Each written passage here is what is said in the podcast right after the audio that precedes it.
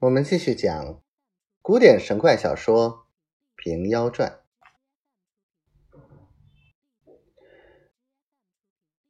一到斋堂，道士忙附身转来，跑到楼下，趁着媚儿独自一个在那里，便上前抱住，道：“贤妹，我留心多时了，趁此机会，快快救我性命则个。”媚儿道：“青天白日。”羞人哒哒的，这怎使得？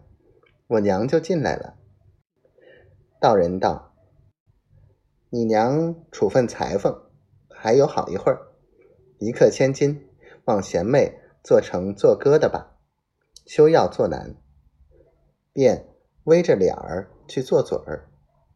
妹儿也把舌尖儿渡去，叫道：“亲哥，做妹的也不是无情。”怎奈不得方便，日间断使不得。今晚下半夜，母亲睡着，我悄悄下楼来，在这榻上与你相会，切莫失信。道士便跪下去磕个头道：“若得贤妹如此，此恩生死不忘。”说犹未了，只见老相公叫声：“贾师傅，前面老妈妈问你讨线呢。”道士慌忙答应，又叮嘱妹儿道：“适才所言，贤妹势必休忘。”道士到自房去取线去了。不提防推道也在楼上担镜筒，听得贾道士声音，悄悄地伏在楼梯边听着。虽然两个说话不甚分明，这个肉麻光景。都已瞧在眼里，料是个私约了。专等道士出去，便走下楼来，将媚儿双手抱住道：“你与我师傅有情，我都知道了，不说破你，只要拈个头便罢。